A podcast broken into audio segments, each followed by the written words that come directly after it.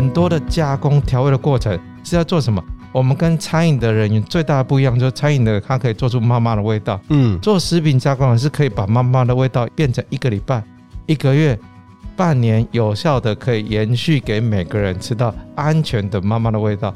所以在这过程中，它有一些必要的使用方法。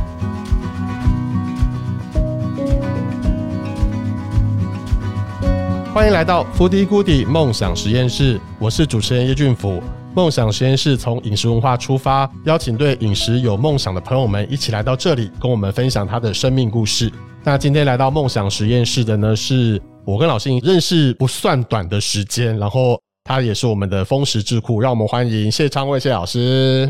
谢谢各位，谢谢俊福，还是把我从小看到大，我也都一直在追踪他的行程。对对，我们俩都互相追踪对方的 FB，这样就看看大家自己在做什么事情，这样子。梦想实验室强调的是味觉记忆，所以想请常伟老师跟我们分享一下，就是说您从小到大有没有让你特别印象深刻的味道，到现在都无法忘掉？我是这样哦，我对吃其实是很有认知，而且我自己因为做食品的，所以我个人对吃我也都一直在关心，也很讲究。不过哦，我就因为吃的东西很多，很难说只有一个。如果硬要讲一个食品哦，我觉得那肉桂的味道真的是对我有致命的吸引力。反正我从追女朋友到被她追，到然后现在变老公，我就是只要有特殊的活动，我都会希望有肉桂卷，类似像这样东西，因为有这样东西就会带给我心情比较愉快的感觉。我想这个可能是我在很多食品里面，这种味道让我有特别的感，而且肉桂本身它就是一个药食两用的，嗯，而且它有活血化瘀的功能哈，所以我是觉得说，哎，为什么会开心？可能跟肉桂本身的。药性也是有一点关系，嗯哼，所以肉桂其实看起来，我们现在看肉桂可能是比如说咖啡你会用，然后甜点你会用，但它其实是中药材。对，它其实是药食两用，就是它可以当食品，也可以当药品。那其实肉桂整株都有，它肉桂树整枝都有功效。那其实用在这个咖啡上面，它也很讲究。嗯，如果你不是像那种有加奶的咖啡，其实添加肉桂的味道其实是有点违和。可是如果用像卡布奇诺，它的上面加肉桂的味道可能就会比较 OK。嗯哼，所以它其实还是有个搭配的一个使用方式。是，是啊，单纯用肉桂直接吃。他又怪怪的，所以有时候中医讲君臣佐使哈，就是整个配伍要对，气氛氛围对，吃起来就特别有记忆力。了解，老师自己说自己就是一路上都研究食品嘛，要不要谈一下当初怎么会选择研究食品这件事情啊？这个哦，其实说来也是很坎坷，因为哦，我家五个小孩有三个医生，常常人家遇到我说你是不是念医生那个，刚好就不是哈。我哥哥也是医生，我弟弟也是医生。所以其实人家问你为什么不当医生？因为我考不上医学系哈，就不然我也想当医生啊。我爸爸跟我是同系的哦，他是我同系的学长，所以我想说，既然没有办法当医生啊，之前那个食品科学系的分数比较高，所以我就想说，因为我想大家现在联考刚放榜，大家是这样嘛，就从高的往下填，刚好中兴大学在我家旁边，我应该是距离中心大学全校最近的学生，哇哦，所以就因缘具足以后就不小心念了。他念的本来一直想往外考，又又出不去，所以就只能大学硕士、博士这样一路念下来。老师，你的求学过程都一直住在家里耶，都不能去外面的感觉。真的，因为我第一个工作在大叶大学工作啊，他是我在求学过程中从台中到彰化，是我这辈子最远的地方。结果想说，哎，这个我这辈子应该有差不多在那边定居了，结果竟然又回到中兴大学来教书。就我想，这个生命的巡回就是这样哈。是起点也是终点，回到中心大学来任教，这样。老师，食品加工它应该算是一门科学，我们毋庸置疑。但是我觉得好像一般民众对它好像有些误解，尤其我们现在很强调要讲说吃天然的，然后要吃自然的，所以好像食品加工的食品，它好像变成有一种好像有一个标签被贴着，好像就是它好像没有那么健康，没有那么的。自然，你怎么看待这件事情？这个要特别谢谢君府让我有澄清的机会。我每次去演讲，我最怕就是我前面讲生机饮食的人讲的说我们不能吃食品，我们要吃食材。什么叫食材？就是什么东西都没有加叫食材。我心在想，那你就回去当山顶洞人就好了。怎么可能？因为社会的进步，它不允许我们很多的加工调味的过程是要做什么？我们跟餐饮的人员最大的不一样，就是餐饮的它可以做出妈妈的味道，嗯，做食品加工的是可以把妈妈的味道变成一个礼拜、一个月、半年有效的可以延续给每个人吃到安全的妈妈的味道。所以在这个过程中，它有一些必要的使用方法。什么叫必要使用方法？因为东西可能容易坏，所以可能要适当的添加防腐剂。因为东西的色泽可能不一样，所以要添加食品的色素，是希望色泽稳定要均一。我们不是每个人都可以做出艺术品。想想看哦，如果一个水果做成果汁，啊，每瓶颜色都不一样，你去挑选的时候，你会怎么挑？嗯，你一定会挑颜色最深，有时候挑颜色最浅的，啊，每天就好像在开盲盒一样，没有办法找到适合的产品。所以食品加工是要做出规格品。那消费者才能够每次都可以吃到一样的产品，但是食品加工很重要的武器。嗯嗯，但是其实对于食品加工这件事情，我们好像常常会有一些，我们举几个例子好了，譬如说，好像我们常会听到说，罐头食品它就是有防腐剂，所以不能吃，这件事是对的吗？这个事情其实是，如果罐头食品有加防腐剂，这本身是一个违法的动作。嗯哼，因为我们食品添加物合格的，我要强调，合格的食品添加，它必须要有适用范围。限量基准跟规格，也就是食品添加物本身哦，它加在哪边是被规定的。像罐头里面就不允许添加防腐剂，为什么？因为罐头是透过商业杀菌加工的。当你有这个防腐剂进去的时候，它不知道你加工的杀菌条件是不是有作用，所以你没有办法从它罐头膨罐里面去发现说这罐头加工有没有安全。所以防腐剂是不能加在罐头里面。但我这要特别讲一点哦，其实。很多加工业者不只是消费者会有疑问，很多加工业者也来抗议说：“老师，你们要跟食药署讲啊，这个很多添加物合法的不好用，好用的不合法。那为什么会这样呢？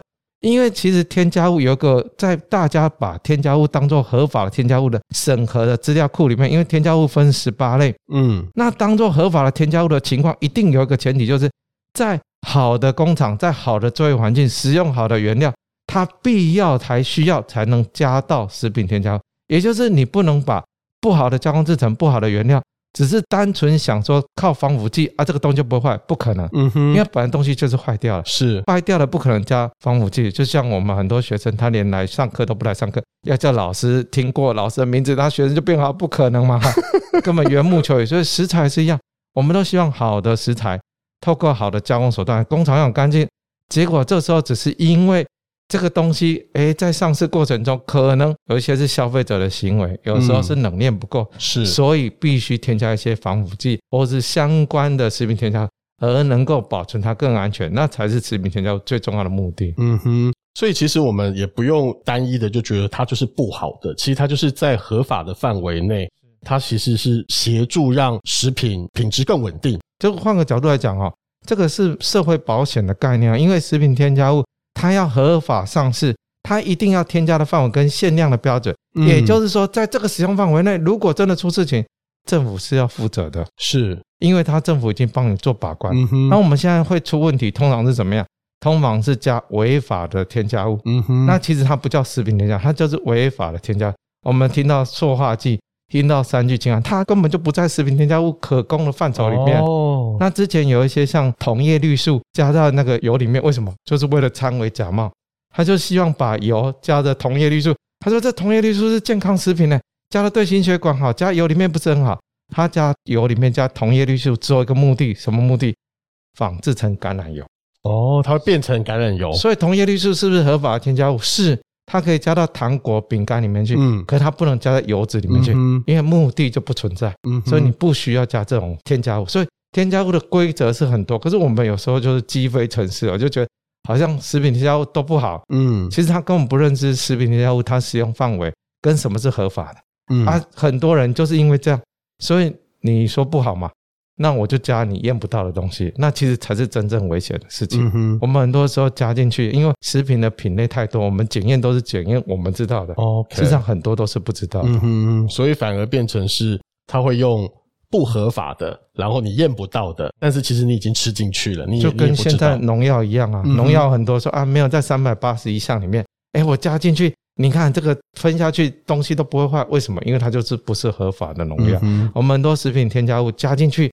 不会坏嘞，这个很好用，这是保鲜剂 S 一百 S 一千，事实上它就是非法的添加物。嗯哼，那可是很多时候在从业人员他可能没有完整食品科学的训练，所以可能就鸡飞成市。而且我们最怕就是很多就古法了，古法说，哎，这个是我祖传的。嗯，我之前有一次去集合，就遇到那个做那个肉松的，肉松其实需要很多的味道，他就是最后把一包都去。我说等一下，这一包是什么？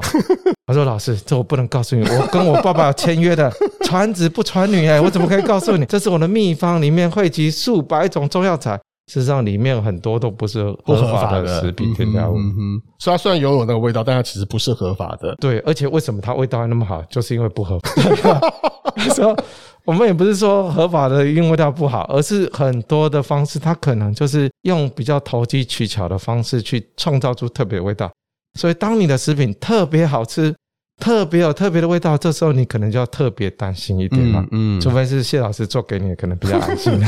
老师，我我很好奇，就是说我们现在可能很多在教导大家怎么认识食品的一些所谓的影片或者是一些方法上面，他会请你看一下那个我们的标签上面。但是你知道标签上面就是有几百种或者几十条在上面，你根本不会想要去看。那我觉得很可能也会有一个不好的感觉。你看他加那么多，它都不是好的。但其实有些。譬如依照合法规定，它能上市的东西，应该就是合法的概念在里面。那一般民众面对，譬如说加工食品百百种啊，他们要用什么样的心态或者什么样的态度来面对这个？你有什么好的建议吗？这个哦，我觉得俊福问的很对哦。他说：“你知不知道你合法？啊，叫你去看六法全书，我看得懂，还需要你吗？” 这个有时候不是每个人都可以看懂标签，就像我也没有办法把全部的东西都记起来，因为每个人学的专业不一样啊。如果你只是看懂标签就知道这个东西好不好，那就把食品加工业者都看得太简单了。所以只要标签给你，你都可以仿制成一样的东西，代表这个东西都没有 know how 了。那我们讲任何的事情哦，其实它是一个 hurdle 的概念，它是一个拦炸的效应。什么意思呢？如果一个添加物它必须要达到防腐的效果，它只加一种，它势必要加的很高，嗯，量要加的很大。可是为什么它需要好几种？因为好几种它可以让你的 side effect 的副作用更小。而且可以加得更均匀，就跟甜也有关系哦。其实光甜味剂有分很多种，只有一种它可能让你觉得哦，这哪这不 CD 啊？就是，可是如果加了好几种，你可能舌头感觉就敏感的人，他就可以分辨出哦，这个前甜后甜，就跟香水一样。我们香水都有前调、中调、后调。嗯，好的香水是什么？就是让你五分钟、十分钟、二十分钟，它可以有阶段性的味道呈现出来。食品也是一样。我们在讲哦，武功，如果你真的厉害，一拳就把他打死，干嘛降龙十八掌？嗯，就是打完它是一个系列的组合，它能够呈现这武功的极致美学。食品的配方也是一样，不要迷信说真的加很少就很厉害，其实不对。嗯哼，当然有一些是因为为什么加那么多？因为他的师傅告诉他加那么多，他也不懂道理，那就是白加了。嗯哼，我们太多东西是白加了。我学生只要实验做错，第一句话一定讲学长说的。那 他为什么要做这个？他不知道。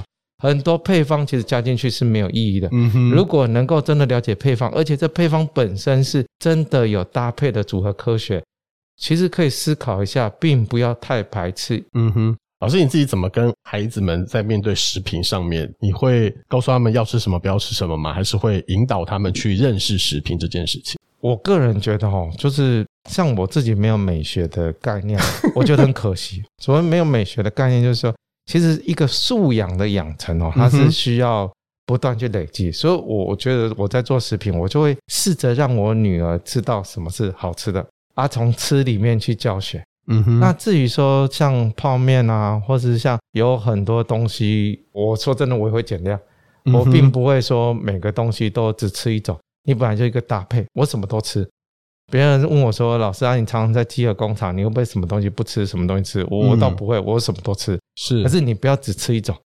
哦，像现在很多人专门吃素食的，嗯，为了改变他五辛素，哦，现在又有白肉素。什么叫白肉素？只吃白肉的哈，嗯，又有海鲜素。讲穿了就是挑食嘛，哈。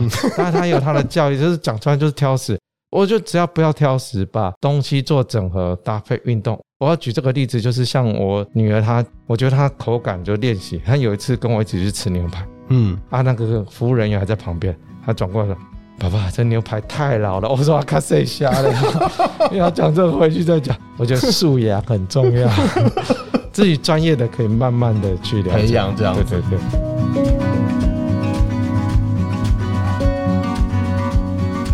那我们来聊一下，就是说食品科学，我觉得可以让食品更多样化，它不是那么单纯的就是一个食材而已这样子。那马上要举个例子，就是我知道今年好像凤梨世家滞销嘛，因为中国大陆那边不准进口嘛。那您的团队就是跟农粮署合作，然后要把它做成不同的那个，要不要分享这个例子跟经验？嗯，这个下次要请农粮署长官特别来推荐这个节目。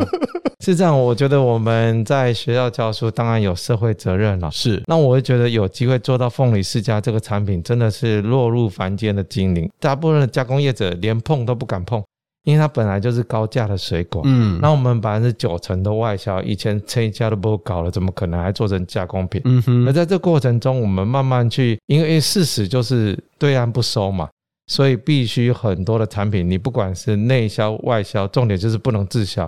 所以我们就想说，哎，那我们利用加工的手段。那其实这遇到很多的困难。第一个就是它跟凤梨、跟柑橘类其实是不一样的东西。因为这种凤梨啊、柑橘类，这个手摇饮业者会用，而且你有时候收进来，你可以做很多加工。凤梨世家以前都没有加工过，所以第一个它缺乏加工的参数，是。第二个它也缺乏目标的客户。对于我们做完的产品要去给销售市场的时候，他一定会问说：“哎，这谁吃？”啊，你找不到谁吃，他就不敢去做加工的动作。所以我们在加工参数上面，我们的团队花了很多时间。这个很奇怪的水果，这么甜的水果，是就一加热会变苦哦。啊，真的。所以它做冰淇淋可能很适合，做奶昔可能很适合，可是你把它做成果汁，它就不适合了。嗯哼。所以我们举这个例子啊，它会苦。那我想说，那怎么办呢？所以我们做一个产品，我们学生也发挥很多巧思。会苦，我们就把它苦的特色拿出来。那我们想说什么饮料会苦？我们想到啤酒，所以后我们做了一种就是有啤酒风味的凤梨世家气泡饮。那可是它又可以像啤酒气嘛？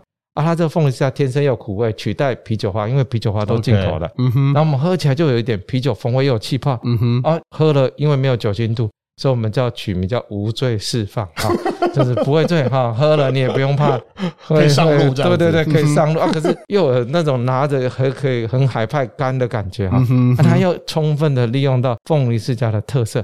那凤梨世家这个水果，它只要把它冷冻，这个法规也很特别。如果你只是把凤梨世家直接到日本，它又有防疫检疫问题，说它不能去。可是你把它全国冷冻，在超低温下冷冻，它可以当做食品。可以运到很多国家，像日本，那所以它在解冻过程，它就很像冰淇淋的口感，它其实还是蛮不错的水果。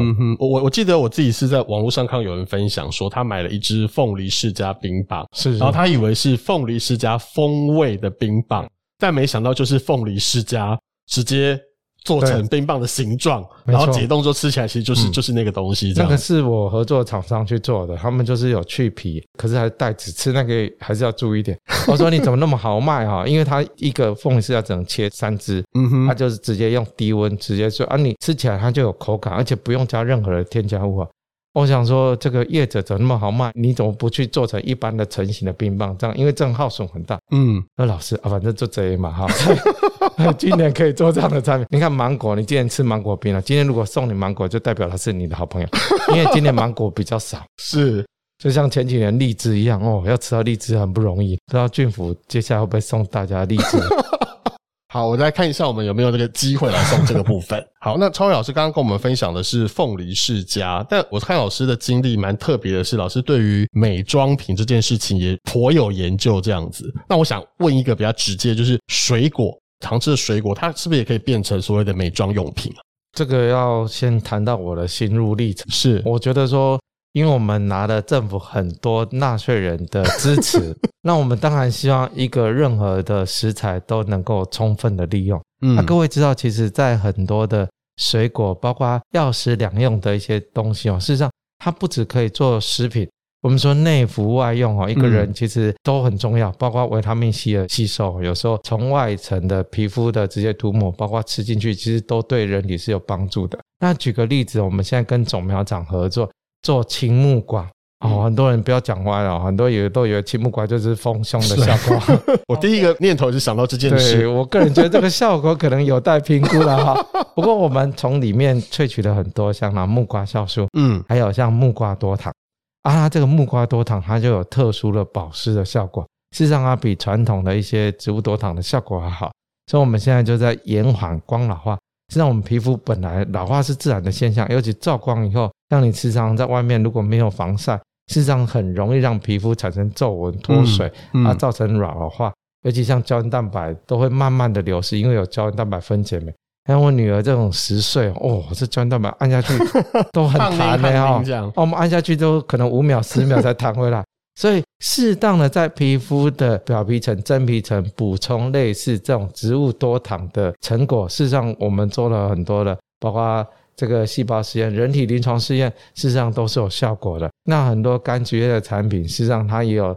有一些抗氧化物质对皮肤的一些氧化的防止，事实上效果都非常好。嗯哼，所以其实这种东西也是可以透过食品加工的方法，然后找到不同的功效，然后可以发挥不同的效用。对，其实很多人说食品加工，其实它就是整个做成产品化的过程。我们在我们学系在教食品加工，很多人都说老师，你是不是就做罐头啊，做泡面？嗯，我说不是哦。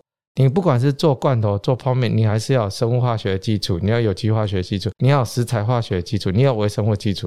事实上，化妆品也是这样。嗯，我们只是把它做成 end product，我们的目的就是希望让我们的产品可以有效的行销出去。所以，任何的手段，只要能够让食品有更好的 value、更好的价值，都是我们想开发的。包括把它制成化妆品，甚至有时候会到药品。都是希望把这个食材本身好的成分，把它给更多消费者在使用。嗯哼哼，老师虽然在中心，但是其实我看老师也是全台跑透透，到各个不同的县市，然后去协助他们。我发现老师会去看到很多不同的台湾农业的创新。我觉得农业现在已经改变了，它不再只是单纯的种植这么简单的东西，大家都会想办法的让它有更好的效益，或者是变身成不同的东西。老师要不要谈一下您自己这几年就是全台走透透？你自己有什么样的观察？对于台湾农业的创新，我觉得哈，现在成为农民是个好时机。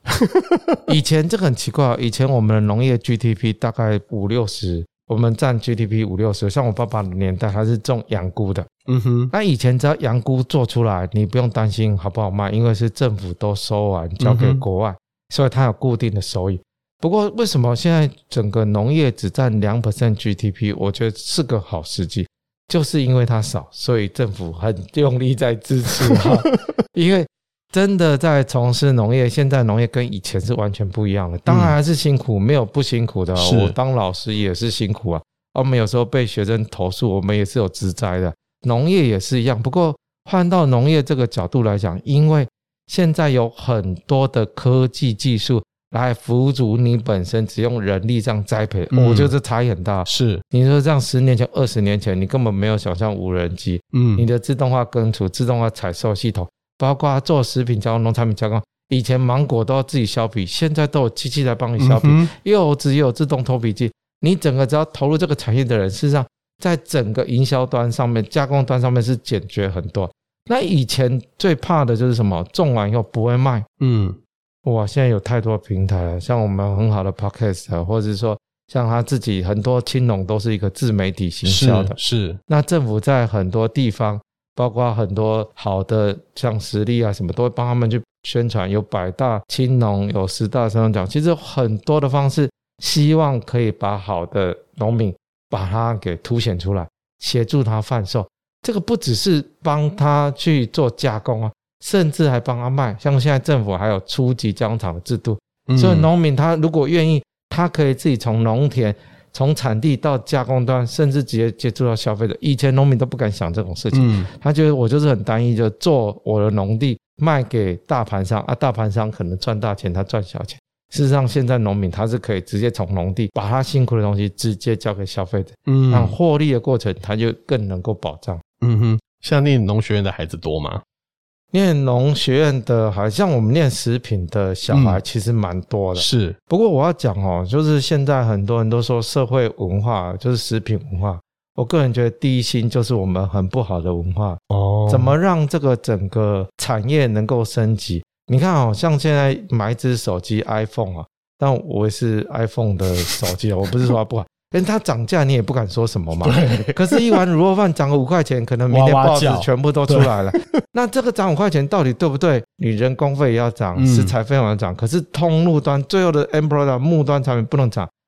像我很多学生毕业出去，他的薪水跟我二十年前是一样。嗯哼，那我觉得这个对于整个通膨哦，就是对于念食品，虽然它是最贴近我们一般人的生活，可是反而要带动它整个增加它的。工作人员的薪资的时候，我一直觉得这个是很困难。我们现在全国六千多家工厂，嗯，从事食品相关的人呢，包括餐饮有超五十万人，嗯哼，所以因为它的基数太大了，所以你要整体让他的薪水提升不太简单，嗯哼。所以我们有很多硕士班毕业出去还两万多、三万出，我是觉得这个其实真的是需要整体的形象的改变跟创新，嗯哼。因为我们去香港、去日本，其实他对餐饮人员的这种薪资待遇。其实都比较好，嗯哼，包括对媒体的支持，我觉得比较好。可是我我们我是觉得我们现在这一块一直还在努力中，嗯哼哼。老师做食品那么多年，然后也得了一些奖项。老师对于饮食或者对于食品加工或者对于食品这件事，好，老师未来还有什么梦想想要实现的吗？我觉得是这样哦，我觉得台湾有很多我们特别的食材。可是你看台菜有没有特色？我虽然不是做餐饮的人啊，可是我觉得对台菜的特色，我觉得就一直讲不出来。什么叫台菜啊？对台湾的饮食，大家讲出来就是珍珠奶茶，就是小品小点，对，很多小点。台湾的特色在餐饮上面，或是食品上面，我们其实有面包冠军，我们也有很多中餐的冠军。